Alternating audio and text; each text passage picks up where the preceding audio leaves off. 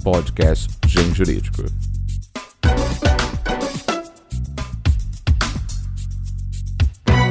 Excelentíssimos ouvintes, escolhendo internet, egrégio mundo jurídico. Hoje no podcast do Gen Jurídico, onde nós mostramos o bastidor do livro jurídico e das fofocas jurídicas também, nós vamos falar com o professor Alisson Mascaro, que é um queridíssimo amigo, pessoa a qual admiro muito, e autor de várias obras aqui pelo Grupo Gen, em especial pelo selo Atlas, onde historicamente tem publicado, além de também como filósofo, ele é filósofo do direito, mas seu pensamento tem contribuído tanto à filosofia e às ciências humanas, que ele também tem obras publicadas para esses públicos e por outros selos editoriais. E nós estamos aqui hoje com ele para poder entrevistá-lo e perguntar tudo o que couber nesse podcast. Professor, bem-vindo, é um prazer recebê-lo aqui no podcast do Gen Jurídico, é um prazer recebê-lo aqui no Editorial Jurídico. Ficamos muito felizes todas as vezes com a sua visita aqui. Henderson, é uma alegria muito grande estar aqui junto com você, a quem eu tanto admiro meu editor, com, de quem eu tenho um carinho enorme e que tem desenvolvido um trabalho especial no Brasil, na cultura jurídica e na cultura geral. Tem dado, Anderson, para todos nós, luzes muito importantes para entendermos a nossa realidade, as nossas instituições e estar junto consigo hoje, para mim, é uma grande alegria pensarmos juntos as questões do direito e da sociedade. É, obrigado. Vocês entenderam agora, ouvintes, por que, é que eu gosto quando ele vem aqui. Ó. Já fiquei mais feliz já de hoje. Professor, vamos começar explicando um pouco para a turma a uh, sua formação. É, bem levemente, todos nós sabemos que você é um filósofo do direito. Como surgiu o seu interesse pela filosofia do direito? As ciências humanas sempre me atraíram especialmente desde muito jovem, a literatura, os romances, a poesia e alguma sensibilidade mais aflorada para as questões da sociedade. Eu creio que todo aquele que está nos ouvindo sente em algum momento da sua infância e da sua juventude que aquele projeto de vida que poderíamos todos ter e que a sociedade também poderia ter não é o que a realidade nos entrega. Nós nascemos numa sociedade que não é a ideal, não é a sociedade, inclusive, que permita que todos os nossos amigos, companheiros tenham as mesmas oportunidades que nós mesmos, ou nós também não temos as oportunidades que muitas vezes na vida outros têm. E em algum momento isto gera nas pessoas uma angústia. Quanta gente, quando é jovem, mesmo antes da faculdade, no ensino médio, na vida, em qualquer momento, Quanto a gente não se encanta com pensamentos que são aqueles que nos dizem que a sociedade é errada. Eu dou o exemplo de que a própria música para um adolescente revela em muitas ocasiões esta opção por dar um grito e dizer que algo é errado na vida, na existência, no mundo. É muito típico dos adolescentes, inclusive, poder ouvir uma música de protesto. A tradição, inclusive, de décadas passadas quando o rock era a música de protesto por muitos países do mundo, era o jeito de dizer: não quero aquilo que é da geração dos meus pais, dos meus avós, não quero a sociedade estratificada, não quero o mundo posto do jeito que ele se apresenta na realidade. Em muita gente, isto se encaminha para ser uma espécie de latência, uma espécie de incômodo que perpassa muitos anos da sua vida, mas sem o entendimento do porquê isto funciona. Muitos outros sufocam estes sentimentos que são típicos da formação pessoal. Então dizem: a vida é assim mesmo, eu sou menor que o mundo e todo ser humano é menor que o mundo, é menor que a sociedade. Então, em algum momento, é mais fácil dar o braço a torcer e acompanhar o jeito pelo qual as coisas se põem no mundo do que tentar mudar esse mundo. E, em algumas vezes, isto gera este incômodo dos artistas, que é poder criar algo diferente daquilo que a sociedade apresenta. E em toda a história, Anderson e todos os que nos ouvem agora, nós tivemos artistas brilhantes que não repetiram o seu tempo. Eu não digo só de hoje, eu digo de todos os tempos históricos, gregos antigos, Renascimento, Idade Moderna, na própria Idade Contemporânea. Quantos foram os artistas que viram uma geração na pintura, na escultura, na música, na poesia, na literatura, eles nasceram e a arte estava estratificada. Era dos ricos, era dos poderosos, era dos aristocratas, repetia o moralismo do seu tempo, repetia os valores do seu tempo, e então um jovem artista nos lega algo notável, uma poesia que quebra a métrica tradicional do próprio afazer poético, um romance que muda a trajetória de uma literatura de um país ou mesmo de um tempo. Nós vimos, inclusive, poetas, pintores, escultores que inauguram fases novas da sensibilidade humana. Então, o artista, em algum momento, ele sente este incômodo do mundo e gera algo novo. Mas também, além do artista, o pensador. E o pensador tem um papel central na medida em que até o artista ele permite uma margem de absorção de quem frui esta obra de arte ou esta construção estética, de tal modo que esta pessoa que está fruindo a própria arte tem um certo filtro para entender ao seu modo aquilo que se representa, ou aquilo que se expõe nessa mesma obra de arte. Quero dizer com isto que o artista, quando nos lega um romance, uma poesia, é claro que nós temos até alguns guias ou alguns entendimentos mais é, universais dessa mesma obra de arte, mas tudo isso passa pela sensibilidade de cada qual. O pensador, além de ter este filtro, porque também cada qual recebe pensamento ao seu modo e a partir da sua predisposição, mas o pensador tem a obrigação de poder tornar claro e tornar sistemático, tornar é, exposto de modo patente aquela que é a verdade que se apresenta no seu tempo. Então, quando nós dizemos sobre a nossa sociedade, o artista pode esculpir uma mãe que perdeu o filho, e cada qual vai entender a partir daí a dor do seu tempo. Mas aquele que é o pensador, no nível das ciências humanas, inclusive, da filosofia, do direito, das ciências sociais, ele tem que avançar para além desta sensibilização que é típica do artista. Ele tem que nos dizer por que a sociedade é assim.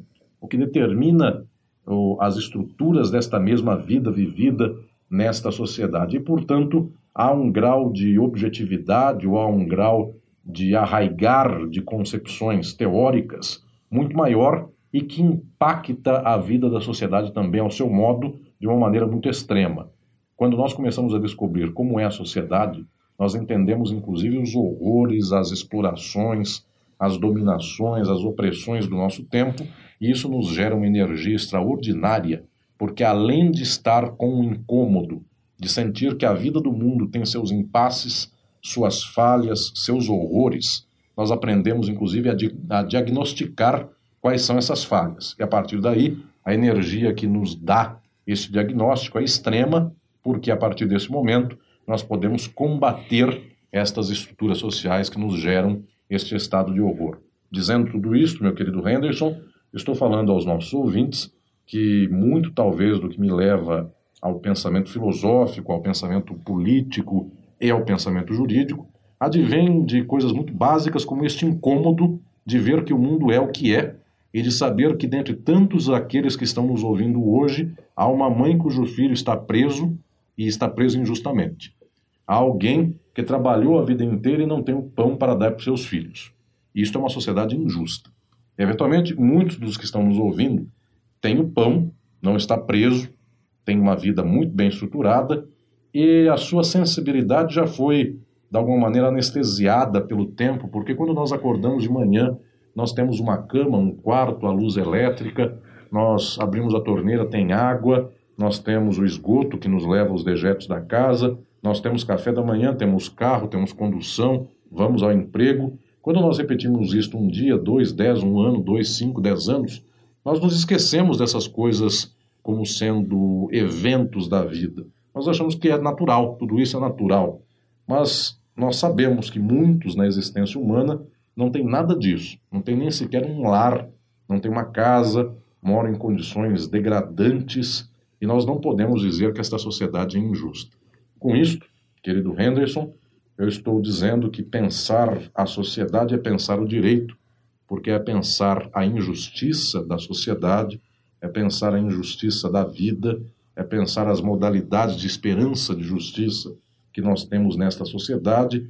E alguém que viva plenamente o direito tem que viver a política, tem que viver a filosofia, tem que viver todo o conhecimento, porque se nós quisermos encarar de frente o mundo, isto só é possível se nós de fato entendermos toda a vida, toda a sociedade como um complexo unido de contradições, de falhas, de estruturas, de acertos e desacertos.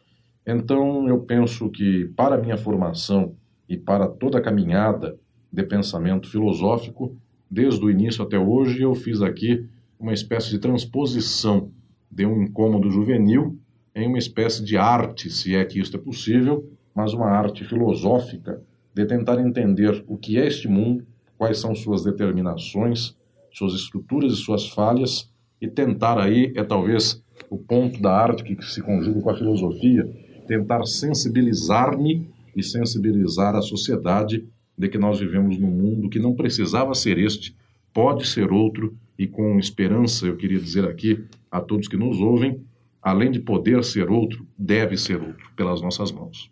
Oh, fabuloso isso. Obrigado, por você estar aqui hoje. Obrigado muito. Alisson, é, você já antecipa já uma pergunta que eu queria ter feito, faria mais para frente, mas já faço agora já.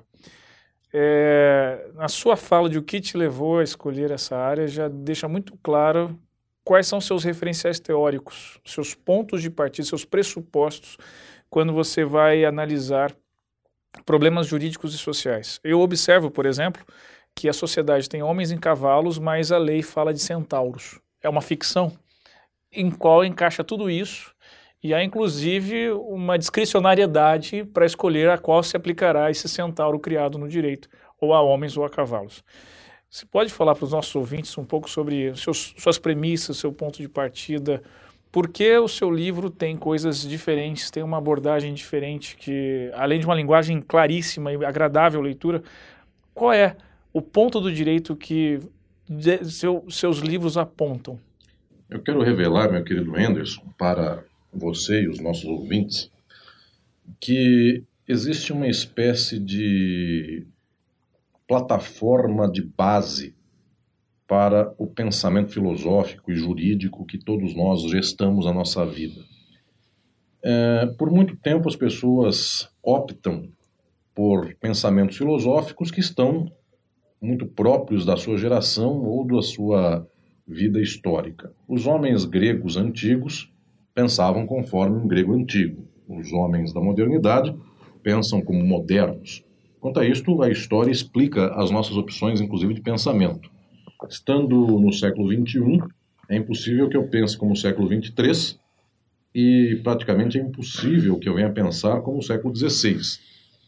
Embora nós possamos replicar o passado, esta réplica nunca é igual. As pessoas nunca fazem um pensamento teórico, um pensamento filosófico nem tampouco jurídico, tal qual o passado foi. Antecipar o futuro é muito difícil, muito mais difícil ainda.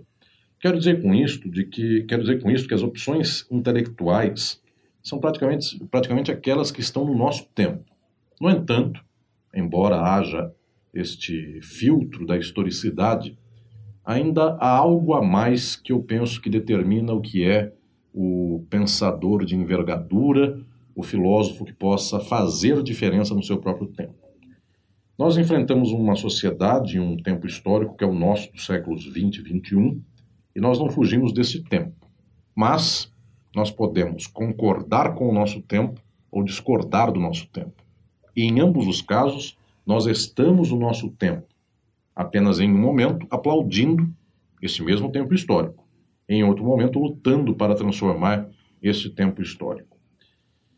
O que desempata para o pensamento filosófico não é simplesmente uma escolha de ler livros de um lado ou do outro. Eu penso que muito disso também tem a ver com a forja pessoal de cada qual de nós. Não é só aqui no meu caso dizendo do autor que escreve, mas também do nosso ouvinte que lê. Porque a opção por um horizonte filosófico não é simplesmente porque o livro caiu nas nossas mãos e nós lemos tal ou qual obra. Isso envolve a nossa formação psicanalítica, isso envolve a constituição do nosso caráter, da nossa psique, isso envolve a nossa constituição como sujeitos. Posso dizer, meu querido Henderson, que muito do que me move para o pensamento filosófico é o fato de que eu tenho muito claro no meu coração de que quando eu vejo alguém deitado ao chão, sendo chutado e alguém chutando, o meu coração bate do lado de quem está apanhando, não bate do lado de quem está batendo. Sei que muitos vão dizer, mas por que, que está apanhando? Deve ter alguma causa. O tribunal da internet faz isso a todo momento. Em geral, as pessoas aplaudem quem bateu, nunca quem apanhou. Em geral, as pessoas aplaudem os fortes, não aplaudem os fracos. De alguma maneira, não sei porquê, meu coração se sensibiliza pelos fracos. E primeiro eu penso em ajudá-los, e depois eu vou lembrar, se é que eu vou lembrar, desta espécie de tribunal que as pessoas fazem na vida para julgar os que apanharam. Não sei nem se é o caso de lembrar disso. Isto gera opções filosóficas.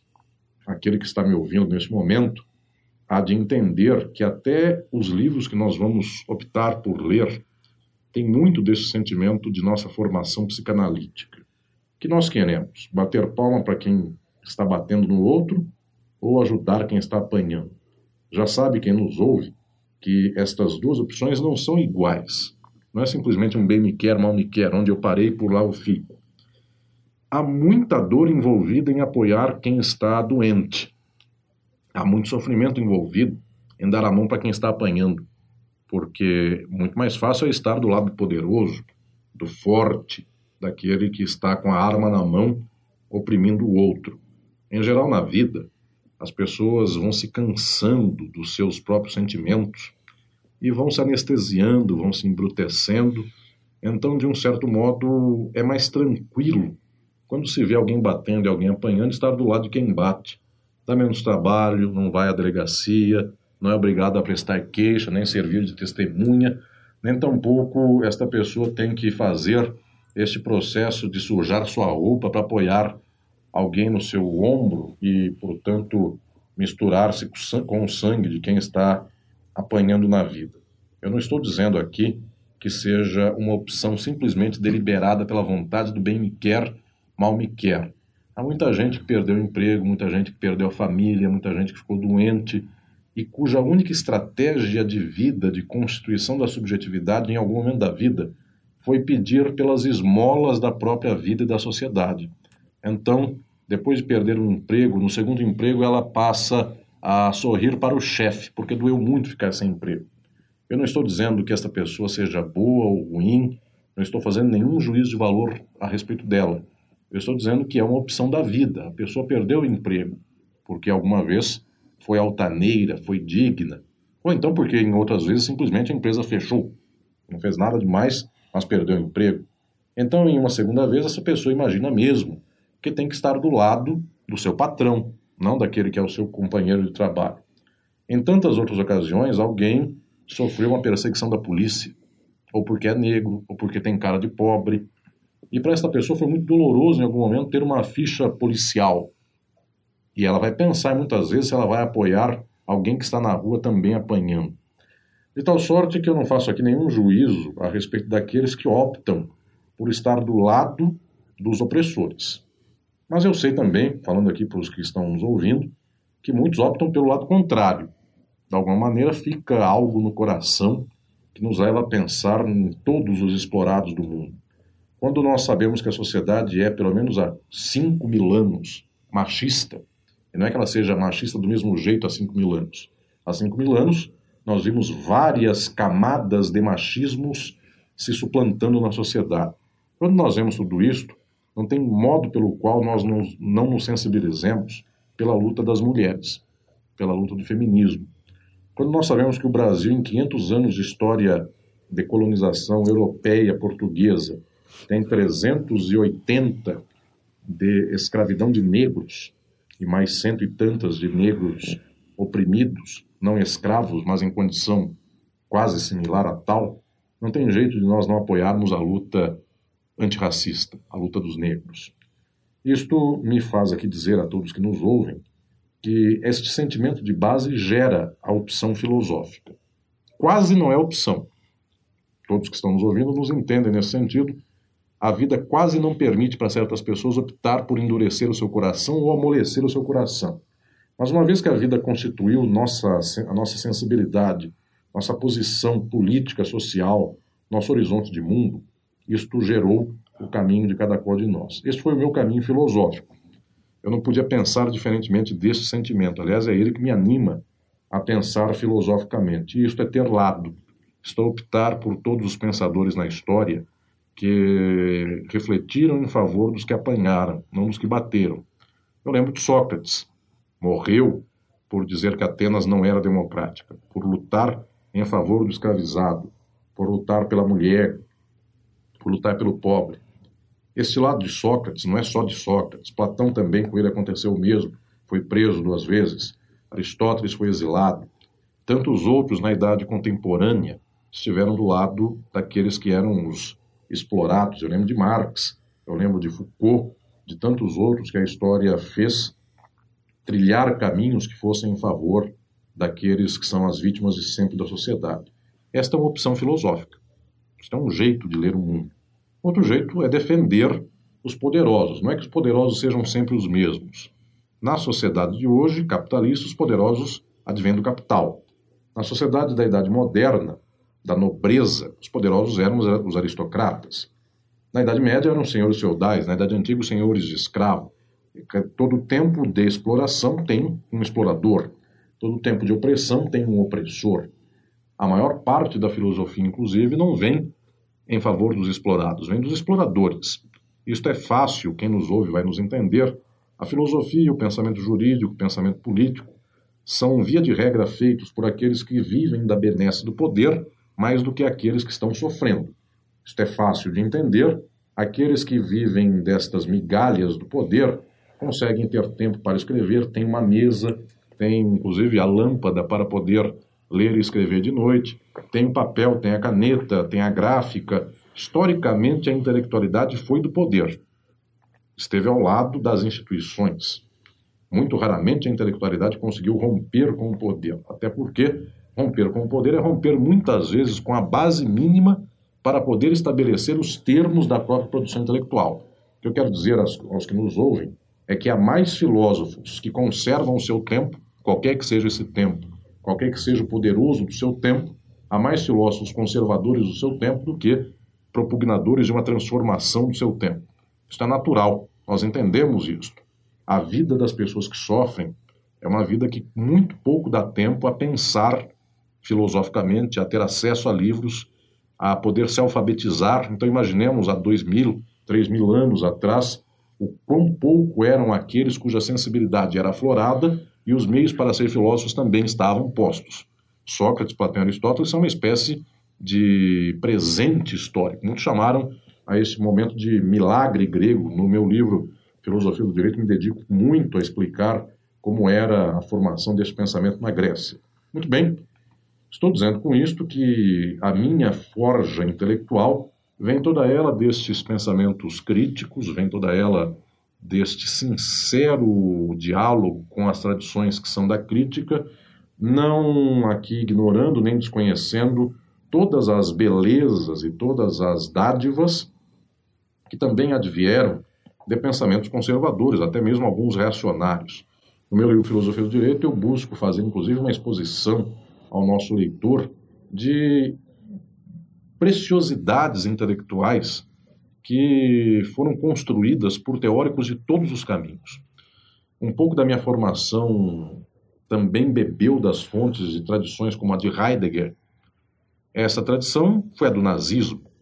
É abominável a figura humana de Martin Heidegger, que foi reitor dos nazistas. Mas é preciso saber peneirar desta pessoa, inclusive boas contribuições da sua filosofia, e assim faço com muita sinceridade para a minha própria reflexão filosófica, é, sempre estive com o ouvido aberto, o olhar atento e a serenidade da reflexão para poder é, absorver de quem vem de outras tradições aquilo que tem para entregar de melhor. Vejamos nós que muito, inclusive, do liberalismo nos séculos 17 e 18 foi feito em um momento revolucionário. A burguesia, em um momento da história, específico, que foi a Revolução Francesa, o momento das revoluções burguesas, a própria burguesia foi revolucionária. E quando alguém pleiteou liberdade e igualdade, assim o fez com um impacto extraordinário nas bandeiras que geraram mobilizações populares. Tudo isso deve ser absorvido por nós com uma carga de respeito e uma carga de olhar favorável a poder peneirar e absorver o que há de melhor muito grande. Mas, eu volto aqui a insistir, eu penso que nós não podemos simplesmente pensar a filosofia, a política e o direito para fazer outro olhar a respeito do mesmo. A sociedade é composta de bilhões de pessoas que estão sofrendo muito. E a nossa, a nossa geração, os que têm acesso ao intelecto, os que geram, inclusive, a vida intelectual, não tem o direito de viver uma existência somente para repetir a ordem imposta. Os que me ouvem neste momento, a eles eu quero dizer que toda a minha reflexão e toda a obra, tanto o livro de filosofia do direito quanto o de introdução ao estudo do direito, aqui pela editora Atlas, Grupo GEM, são obras que me fazem explicar ao aluno de direito, ao profissional de direito e ao leitor, de modo geral, como poder qualificar o entendimento político, social, humano, filosófico, jurídico, para poder entender a fundo o fenômeno do direito, do Estado, da política, do poder e da vida social. Isto é verdade, eu faço aqui, meu querido Henderson, para que nós possamos trazer a população, o público leitor, para o que haja de mais contundente em termos filosóficos. Se eu vivesse no mundo antigo, eu não teria dúvida entre um poderoso que dizia que Atenas era democrática e justa, e havia por lá 80% de escravos, e um Sócrates que defendia o escravo que foi morto, eu estaria do lado de Sócrates pensando com Sócrates.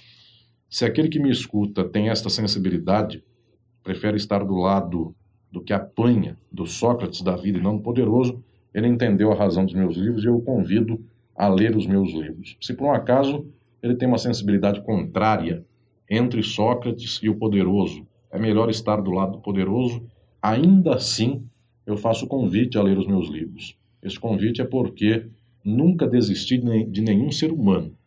Nunca imaginei que um ser humano por conta própria é forjado pela sua natureza para ser insensível, para ser frio. E eu nunca imaginei que um ser humano, quando se depara em realidade com uma lágrima no olho de alguém, eu não possa ter uma esperança de que ele não venha se tocar. Então, aquele que eventualmente está ouvindo tudo isso que eu estou dizendo, e o seu coração fala o contrário, seu coração fala que o mundo é assim mesmo, que tem que matar as pessoas, que quem é pobre a culpa é dele, que o negro é uma raça inferior, e este racismo tão infelizmente tem sido aqui cultivado no mundo. Vejamos o presidente dos Estados Unidos, o quanto é racista nas suas declarações.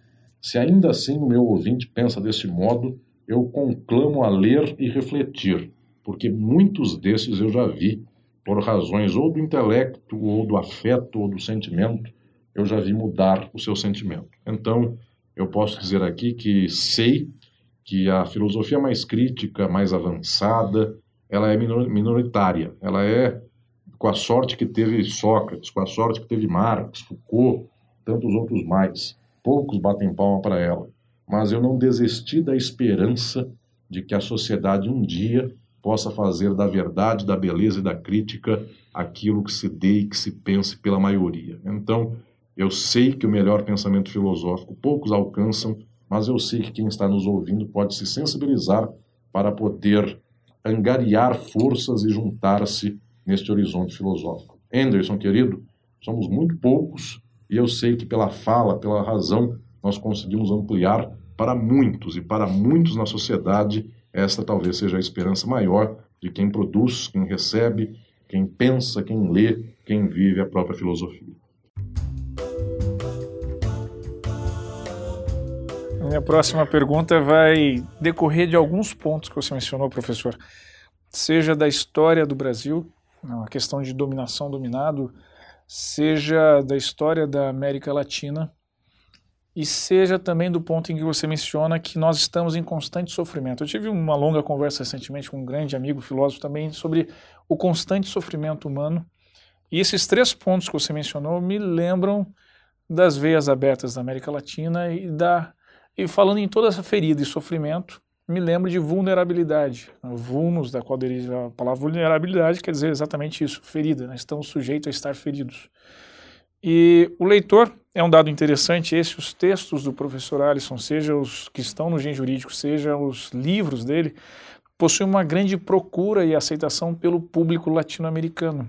Não no Brasil, fora do Brasil. Nós recebemos muita procura, as compras pela internet e pelo site nós mapeamos, nós verificamos que tem muitos leitores uh, fora do Brasil. E nós, eu sei, estou contando ao nosso ouvinte, que você tem circulado bastante pela América Latina. E daí a minha pergunta, considerando esses três pontos que, que observei da sua fala. De 1950 para cá, eh, com uma visão europeizada até, nós temos observado a busca por uma identidade latino-americana. Isso modificou-se, observamos que não era ah, essa referência para se encontrar essa identidade, para responder essa pergunta se há uma identidade latino-americana. Hoje, passado todos os períodos que nós tivemos aí da década de 60 a 80, né, de períodos pouco democráticos, com o ressurgimento de, da Constituição, de constituições que fazem ter um olhar para o sofrimento. Nós estamos diante de uma identidade, há uma identidade latino-americana. Nessa identidade latino-americana, como que se reflete o sofrimento, a vulnerabilidade e qual são, como o direito pode responder a essa identidade e a esse sofrimento de vulnerável? Querido Henderson, eu agradeço pela possibilidade de refletir a esse respeito, neste sentimento que nos une em torno da perspectiva humana. Eu tenho a felicidade de poder, já de muito tempo, é, receber do público latino-americano o carinho da sua leitura e da sua atenção às minhas ideias, desde o México até a Argentina, por tantos países, Cuba, Colômbia, Equador, Peru, tantos países da América Latina, que me dão a alegria de ler meus livros, alguns deles inclusive traduzidos para o espanhol, de ouvir minhas palestras por todos esses países. Também lembro aqui da África, lançamentos de livros que fiz no continente africano. E posso dizer que muito disso, inclusive desta união, lembro aqui inclusive do Canadá francês, que também é latino por alguma maneira, que tanto me recebe com carinho também, é, em palestras e toda a reflexão desse público de língua francesa, esse público francófono. Eu quero dizer com isto que, de alguma maneira, a percepção disto que foi constituído historicamente como periferia do capitalismo, porque hoje é tido como periferia, se põe como periferia da economia capitalista mundial, mas nós não podemos olvidar que povos latino-americanos, nossos irmãos, inclusive, em 1500 estavam no apogeu de civilizações fantásticas. Astecas, maias, incas, são povos esplendorosos, não são nada periféricos. Se nós contássemos a história do mundo do outro modo, tampouco os tantos povos e as tantas culturas da África, inclusive culturas filosóficas que a África produziu, é que hoje o capitalismo fez com que este centro estivesse em certas regiões e, portanto, outras fossem tornadas periféricas, embora essas regiões não se sintam periferia do mundo. Cada qual sente que seu lar, sua cidade, sua pátria, seu povo é um umbigo do salvo da sua vida. Portanto, o centro do mundo é onde estamos.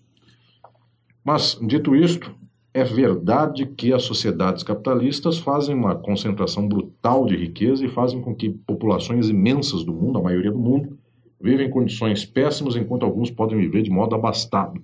Se nós estendêssemos as condições de vida, não vou dizer de todo o povo dos Estados Unidos da América, dos ricos dos Estados Unidos da América, porque lá há muita gente passando fome, muita gente vivendo em barraca e trailer ao lado de mansões magníficas. Portanto, desigualdade social existe em todos os países do mundo. Todo capitalismo é composto de desigualdade. Mas se nós estendêssemos o padrão de vida dos ricos dos Estados Unidos da América para o mundo inteiro, o mundo sequer teria condição material, eu estou dizendo aqui de recursos minerais, para dar conta de fazer com que todas as pessoas gastassem o petróleo que gasta um rico dos Estados Unidos no seu carro. Ou seja, o mundo é altamente inviável e o mundo só é assim porque é desigual. Porque é impossível ser igual nesse modo. Dito isto, eu tenho a alegria de encontrar nos povos irmãos da América Latina, mas de tantos outros países do mundo que me leem, me acompanham nas minhas ideias e reflexões, encontrar um eco destas mesmas ideias. Eu fico feliz por poder aqui do Brasil pensar para o público brasileiro, mas também para o público é, internacional, para unirmos esforços na medida em que o horizonte das explorações é comum a todos os que são explorados e, ao mesmo tempo, é de cada um dos explorados. Há certas sensibilidades dos nossos irmãos dos povos andinos que nós aqui no Brasil não temos. Nós não temos sequer as experiências do que é viver, as experiências de viver a 3 mil metros de altura. Aqui no Brasil nós vivemos quase em planaltos ou quase ao nível de praias ou em praias. Essas experiências são até geográficas, diferentemente um povo do outro. Mas, além destas questões que nos dividem, cada qual vive sua experiência, sua língua, suas religiões, sua formação cultural, nós temos as formas sociais que nos atravessam. Muito do que eu quero dizer em minhas ideias, em meus livros, diz respeito a uma tradição científica que nos ensina que nós temos formas sociais e formações sociais. São duas coisas distintas, meu querido Anderson e queridos ouvintes, e elas são sempre postas em conjunto. Forma social é aquilo que estrutura a sociedade existente no mundo. O capitalismo é feito de tal modo que todas as pessoas precisam do dinheiro. Então, um copo d'água, a roupa, a casa, o carro, tudo é comprado. Existe uma forma que atravessa todas as relações sociais, que é a forma mercadoria. Tudo é uma mercadoria. Quem não tem dinheiro não compra. Isso não é só no Brasil, é nos Estados Unidos, é no Canadá, é na Colômbia, é em Angola, é em Moçambique, é na China. Quem tem o dinheiro compra. Muito bem, poderia não ser assim, poderíamos ter outra sociedade, na qual então as pessoas pudessem beber se têm sede e comer se têm fome. Mas a nossa bebe e come se tem dinheiro. Portanto, é a forma mercadoria estruturando as relações sociais. Isto é forma. A forma é a mesma para todos os países. Não muda. O dinheiro, cada país tem o seu. Aqui é real, no país é peso. No entanto, a intermediação pela forma social do dinheiro, isto é universal. Junto com isto, há formações sociais. O que são formações sociais? Cada povo se ajeita, cada povo se organiza a partir das características que são suas, todos determinados pela forma da mercadoria, mas todos agindo a partir de uma certa formação própria que dá inclusive a dinâmica desse mesmo povo. Eu dou um exemplo. Todos os países e todas as pessoas são atravessados pelo dinheiro. E alguns países dizem o seguinte: a doença, a velhice são tão difíceis para nós que isto nós vamos tirar parcialmente da esfera do dinheiro. Então há países, por exemplo, da Europa, que fazem serviços de saúde pública. E com esses serviços, esses países dão à população remédio hospital sem que a população pague por isso. Recolhem impostos, e esses impostos são redistribuídos para estas políticas ditas de bem-estar social. Isto é uma formação social insígnia. É o dinheiro que continua pagando os remédios dos europeus. A forma mercadoria continua atravessando a tudo. No entanto, a formação daqueles países faz com que parcialmente haja um direito coletivo da saúde. Assim foi com o Brasil com o SUS. Então as pessoas podem cair à porta de um hospital que são postas para dentro. Há países que caindo na porta do hospital, não tendo dinheiro, não são postos para dentro. Aí, novamente, o exemplo dos Estados Unidos da América. Para todos, o dinheiro compra tudo, e dinheiro é a forma social, mas certas formações sociais nos sensibilizaram a ponto de dizer que o remédio deve ser dado gratuitamente. E alguns países não têm políticas públicas de saúde, mas tem gente caridosa. Então, é um jeito de formação social desses mesmos países. Eu diria, então, que os países são bastante diferentes, e dentro do, dos países também há estruturas sociais muito específicas, mas atravessadas pela forma mercadoria. Como é que eu faço esta reflexão e como é que eu vejo que os povos e os leitores de direito, política e filosofia de outros países recebem estas minhas ideias? Embora cada país tenha o seu dado próprio, sua cultura própria e seu arranjo próprio, todos os países e todos nós sofremos as mesmas formas sociais na sociedade contemporânea. Então, nós temos aquilo que nos une em termos de pensamento e de crítica. Eu tenho a felicidade, querido Henderson, de observar o quanto os leitores desses países buscam deglutir estas ideias da filosofia, que a princípio são ideias gerais, mas construídas aqui neste caso por alguém que olha pela periferia do mundo, estar no Brasil é muito peculiarmente estar num certo polo dinâmico do capitalismo e ao mesmo tempo numa certa periferia do capitalismo. Nós não somos nem sequer a periferia mais abandonada do capitalismo, mas nós também não somos o capitalismo central. Esta condição muito peculiar do país, é muito rica, porque nos permite olhar como se fôssemos de dentro da dinâmica do capitalismo e também como se fôssemos de fora. Isso não é preciso dizer, inclusive, que precisamos sair de alguma cidade para fazer isso. Qualquer cidade do Brasil, eu consigo encontrar um rico e um pobre, então eu consigo entender como pensa a dominação capitalista e como pensa o explorado dessa dominação. Eu fico feliz ao ver os nossos companheiros aqui dizendo, em específico da América Latina, que recebem esta reflexão e pensam também a partir daí, a partir desse impulso, a sua realidade. Isto, mais uma vez, quer dizer que o pensamento crítico, que é aquele que não se conforma com o seu tempo, ele não se conforma com o seu tempo em qualquer formação social deste mesmo tempo. Então, todas as sociedades que vivem sob o domínio do Estado, do direito, do capital, de todos aqueles que são os opressores de sempre, os exploradores de sempre, todas estas sociedades conseguem beber da filosofia para gerar fontes de energia para a sua transformação.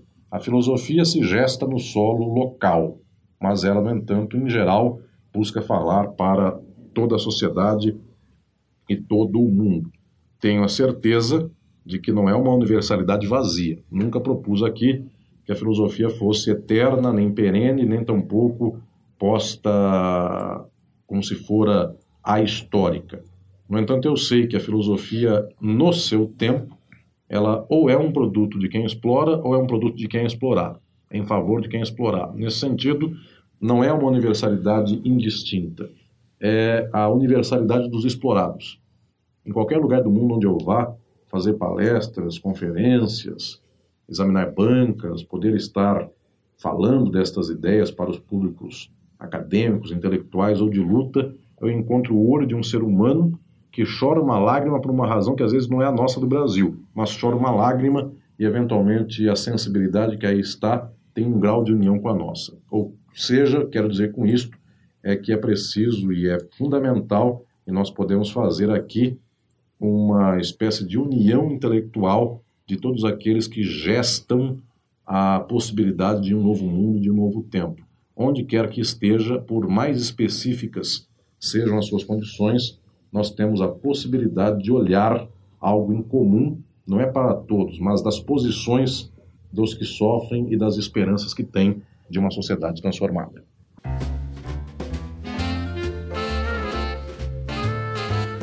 E já que mencionamos do, do seu livro, que tem essa repercussão, essa aceitação, é, para além dos muros brasileiros, são poucas obras jurídicas que têm essa capacidade. É, eu queria perguntar da nova edição, que chegou e está aqui sendo produzida, logo mais estará na mão dos nossos leitores. É, eu peguei essa, tive o prazer de pegar a nova edição em primeira mão, serão primeiro, os primeiros olhos a lerem, e eu queria que você comentasse que ela não foi uma mera. As pessoas muitas vezes perguntam, poxa, mas nova edição, um livro de filosofia do direito. Né? Os filósofos não pararam, mas eu vi que tem coisas fantásticas ali. Eu queria comente para o nosso ouvinte a nova edição do Filosofia do Direito que está para chegar nas livrarias. Neste ano de 2018, eu tenho a alegria de legar aqui ao público leitor, a quem está nos ouvindo e a todos os interessados, esta nova edição do Filosofia do Direito, que em todos estes anos, desde que saiu, ele já tem uma história com a editora Atlas de vários anos, desde que saiu esse livro tem tido uma especial aceitação no mercado leitor do país, nas universidades, entre os juristas e o público das ciências humanas. E para este ano de 2018, eu quis deixar uma espécie de legado deste livro, que é a sua maior ampliação. Em todos esses anos, todas estas reimpressões e reedições, o público terá em mãos agora, o nosso ouvinte terá em mãos agora, a obra com a sua maior ampliação de todas as suas reedições. Esta ampliação Nela eu desenvolvo e explico ao nosso leitor toda a filosofia do direito contemporânea crítica dos últimos tempos. E dos últimos tempos eu estou dizendo destes anos que correm, das últimas décadas. Existe uma tendência na filosofia a ser sistematizada após muito tempo da sua produção. Então, o filósofo produz suas ideias em um certo tempo histórico, muito tempo depois alguém vai dizer, grande ideia filosófica, era próxima da ideia de outra pessoa, vai fazendo um sistema, vai criando um sistema de pensadores. Era diferente da ideia de tal outra pessoa, de tal sorte que os grandes pensadores entram para a história dos livros e dos manuais depois de tempos da sua obra lançada, muitas vezes depois da sua própria vida. Eu aqui fiz uma atualização deste livro e convido o ouvinte a poder ler esta obra e esta reflexão que faço nesta atualização. Eu desenvolvo aqui a produção crítica da filosofia nestes anos que correm, nos anos presentes. Desde a década de 60, mas em especial a partir da década de 70, a melhor filosofia crítica do mundo teve um grande salto. Hoje, na Europa, os pensadores que se dedicam a estabelecer o sistema do pensamento filosófico, inclusive buscam dar rótulos para este pensamento crítico avançado. Existe um pensador da Alemanha de nome Ingo Elbe, e este pensador, muito jovem, mas com uma obra muito vigorosa, chama este pensamento que advém das raízes marxistas, que estão postas já no século XIX, tiveram um grande apogeu no século XX, ele chama o pensamento mais avançado, que está refletindo sobre o capitalismo contemporâneo, inclusive, ele chama essas vertentes de novo marxismo, porque não tem nenhuma ligação com aquele velho marxismo stalinista da cortina de ferro da União Soviética, pelo contrário, tem que dar conta de uma sociedade capitalista em decomposição nos dias de hoje. Nós não temos mais experiências que buscaram sair do capitalismo por meio dos estados. Nós temos uma sociedade capitalista que tem uma dinâmica e seus escombros. Nós temos sociedades que são neoliberais, que têm inclusive no desemprego, no fim da industrialização, na financiarização da vida, a estratégia da sua própria reprodução social e isso cada vez mais vai se avolumando no mundo. Vejamos nós, as crises do capitalismo se tornam cada vez mais frequentes e cada vez mais elas se tornam mundiais. A crise de 2008, ela não conseguiu ser contida num espaço apenas dos países capitalistas centrais. Ela bateu as portas do Brasil e de todos os países do mundo. Então, o capitalismo tem sofrido muito nesse tempo atual e nós precisamos avançar, e aí é o papel do pensamento crítico, para entender as características do capitalismo e das suas modalidades atuais. Esta proposição de Ingo Erbe de que há um novo marxismo dá aqui mostras de que há uma nova filosofia crítica que resgata a ciência do entendimento da sociabilidade presente capitalista. E no livro Filosofia do Direito eu faço pioneiramente aqui uma espécie de guia para que o leitor possa compreender as armas teóricas que venham a dar conta do entendimento da nossa sociedade hoje. Muita gente uh, há de dizer: o Estado não poderia dar casa para as pessoas? Até poderia. E por que não dá? Muitas vezes as pessoas imaginam, ah, porque o governante prometeu e não fez. Então isso é uma espécie de moralismo. Nós achamos que as pessoas traem sua própria promessa. É preciso uma leitura científica muito mais avançada para entender que o próprio Estado é um instrumento da reprodução da sociedade capitalista. Ele não pode ser contra esta mesma sociedade, esta mesma economia que dá talhe, que dá origem à sua própria formação. Estou dizendo com isso que os estados são instrumentais do capitalismo, não podem ser contra o capitalismo. Então, entre dar lucro ao mercado financeiro e dar casa, todos os governos e todas as sociedades capitalistas e todos os estados hoje todos os governos financiam o próprio mercado e não dão casa ao povo. E todos os governantes, nós dizemos, eles traíram, todos eles. Então não é traição, não é um problema moral, é um problema estrutural. Boa parte das leituras filosóficas hoje buscam entender isso. Eu começo esta nova etapa do pensamento contemporâneo explicando, inclusive, que há, do, que há leituras, há doutrinas, há pensadores e pensamentos notáveis que vão, inclusive, dizer que o Estado é uma forma social derivada da forma mercadoria. Então, aquilo que o capital quiser, o Estado fará. Em qualquer país do mundo. Trump não é aquele que pode fazer o que quiser. Ele também é financiado, ele também age numa máquina de guerra que é uma máquina de lucratividade, de acumulação de valor. A mesma coisa no Brasil, a mesma coisa em qualquer país do mundo. Todos esses grandes pensadores e grandes pensadoras que desenvolvem essas noções sobre qual é a característica, a natureza do Estado, eu estou expondo no Filosofia do Direito, nesta nova edição, os seus contornos gerais, explicando também a respeito de filósofos que estão tentando compreender a crise do capitalismo e como esta crise não consegue ser corrigida pelo direito. Pelo contrário, o direito aumenta, amplia a crise. Vejamos nós, toda vez em que nós temos desemprego, ao invés de darmos melhores condições para o povo, nós cortamos os direitos do povo. É o que se dá no caso presente do Brasil. E isto fará com que a economia melhore, não fará com que a economia piore. Isso é muito simples. Se o povo está desempregado, nem para consumir numa loja o povo há de fazer. E isso gera mais desemprego. Mas esta é uma dinâmica às cegas da sociedade capitalista. O direito não consegue barrar essa mesma dinâmica. Nós sempre aprendemos na faculdade que o Brasil assina tratados e convenções internacionais que impedem o retrocesso dos direitos trabalhistas e sociais. Muito bem, o direito está posto, temos tratados e convenções que nos bloqueiam quanto ao retrocesso. Mesmo assim, nós retrocedemos, porque o direito não tem o papel de bloquear esses mecanismos do poder econômico, do poder social, do poder político. O direito é menor. E dói em nós, filosoficamente, compreender que o direito não pode tudo, mas é assim que se dá, inclusive na realidade de hoje. Entre a CLT e os interesses políticos e econômicos, vencem os interesses políticos e econômicos. Entre a Constituição e arranjos políticos, vencem os arranjos políticos. De tal sorte que nós precisamos de filosofia para entender isso.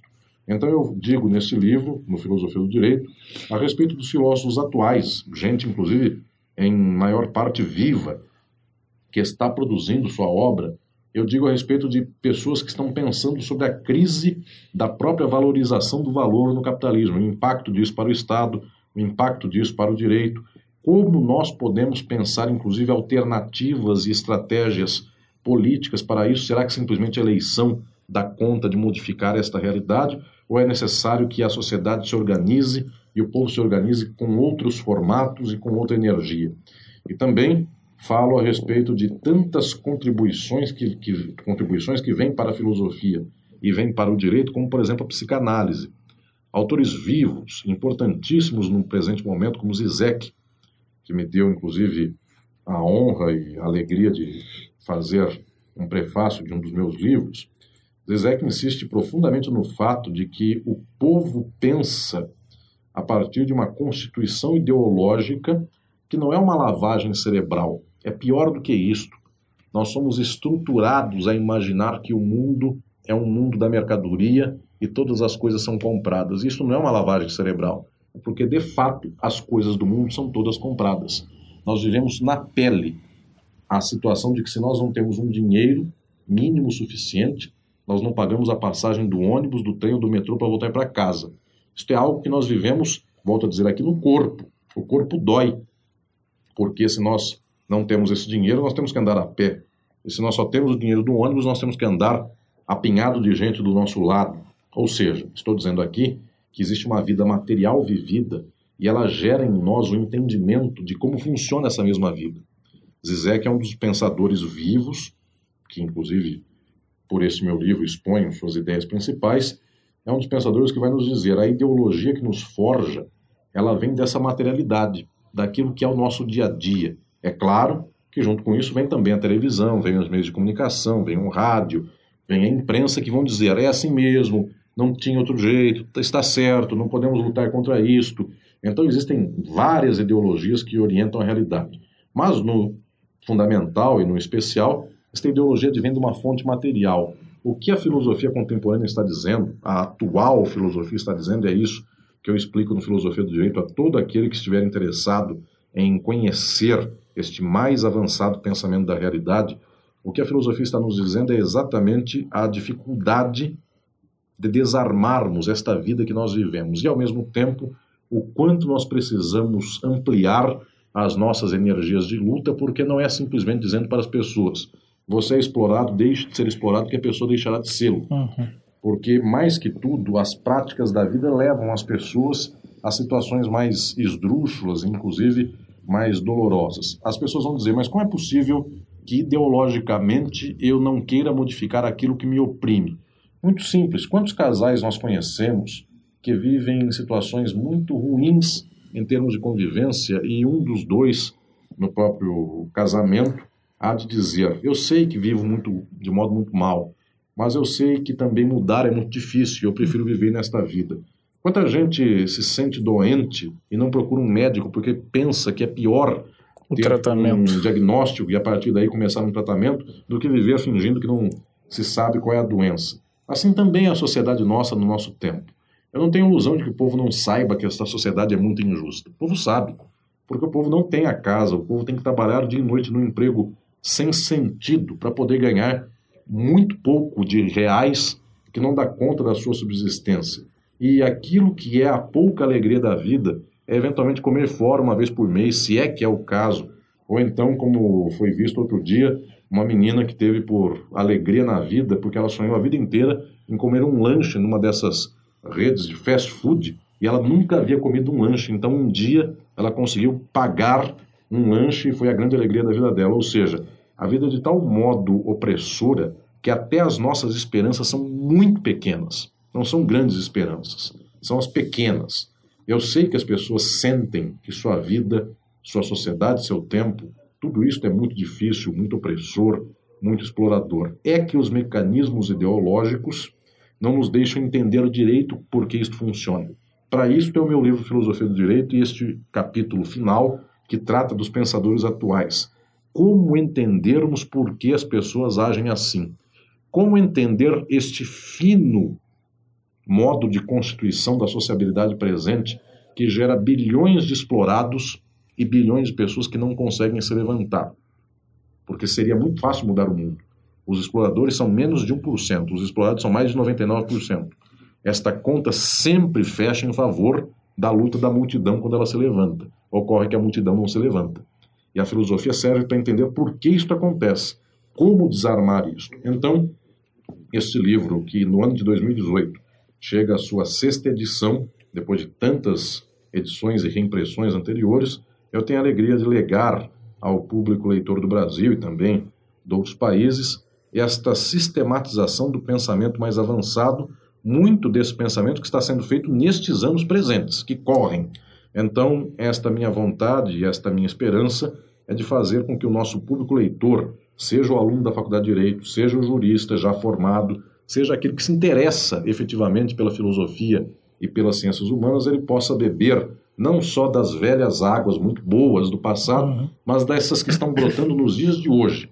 Porque é bonito, querido Henderson, eu sinto isso quando dou minhas conferências e quando dou aula para os meus alunos na USP, eu sinto como é bonito, como as pessoas concordam comigo quando eu digo que Sócrates foi injustiçado, porque ele foi preso e foi morto por falar a verdade e por querer melhorar o seu tempo e a sua gente. Mas como esta mesma pessoa que toca o seu coração quando eu falo do Sócrates, se eu falar de um injustiçado dos dias de hoje, do Brasil ou do mundo, seu coração só tem ódio. Isto quer dizer que a filosofia antiga, como fala de uma sociedade escravagista do passado que não é a nossa, ou de uma sociedade feudal que não é a nossa, ou de uma sociedade absolutista que também não é mais a nossa, ou de uma sociedade capitalista industrial que também não é mais a nossa, Todas as pessoas concordam, sociedades injustas. Mas quando nós falamos da injustiça do nosso tempo, essas pessoas se incomodam. Eu poderia trocar o nome de Sócrates e colocar qualquer outro nome. Tantos são os injustiçados pelo direito, pela política, pelo Estado, pela economia. Inclusive até os que nós nem conhecemos.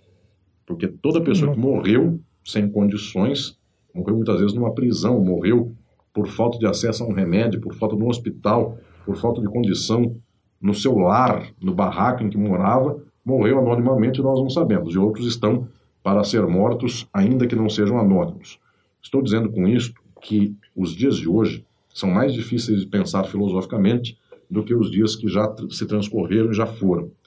Por causa disso, agora é o meu convite a todas e todos que nos ouvem, a importância de pensar a filosofia do direito crítica atual. Esta é a atualização do meu livro. É fazer com que nós tenhamos armas, não só para dizer que Sócrates morreu injustamente, mas para dizer que o nosso tempo gera uma multidão de pessoas que morrem injustamente para dizer já há inteligência suficiente para entendermos por que a sociedade é assim e como a transformarmos. Quem sabe um dia esta filosofia dos nossos tempos encontre também leitores do nosso tempo e nesta conjunção tão feliz de ideia do presente com gente do presente, nós fazemos a transformação, nós venhamos a fazer a transformação também desse mesmo presente. Puxa, muito obrigado pela explicação.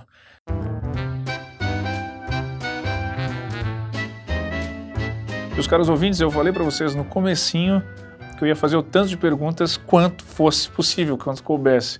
Infelizmente, nosso horário já acaba aqui, é, mas vocês devem ter ficado encantados com o pensamento do professor Alisson. Tem mais.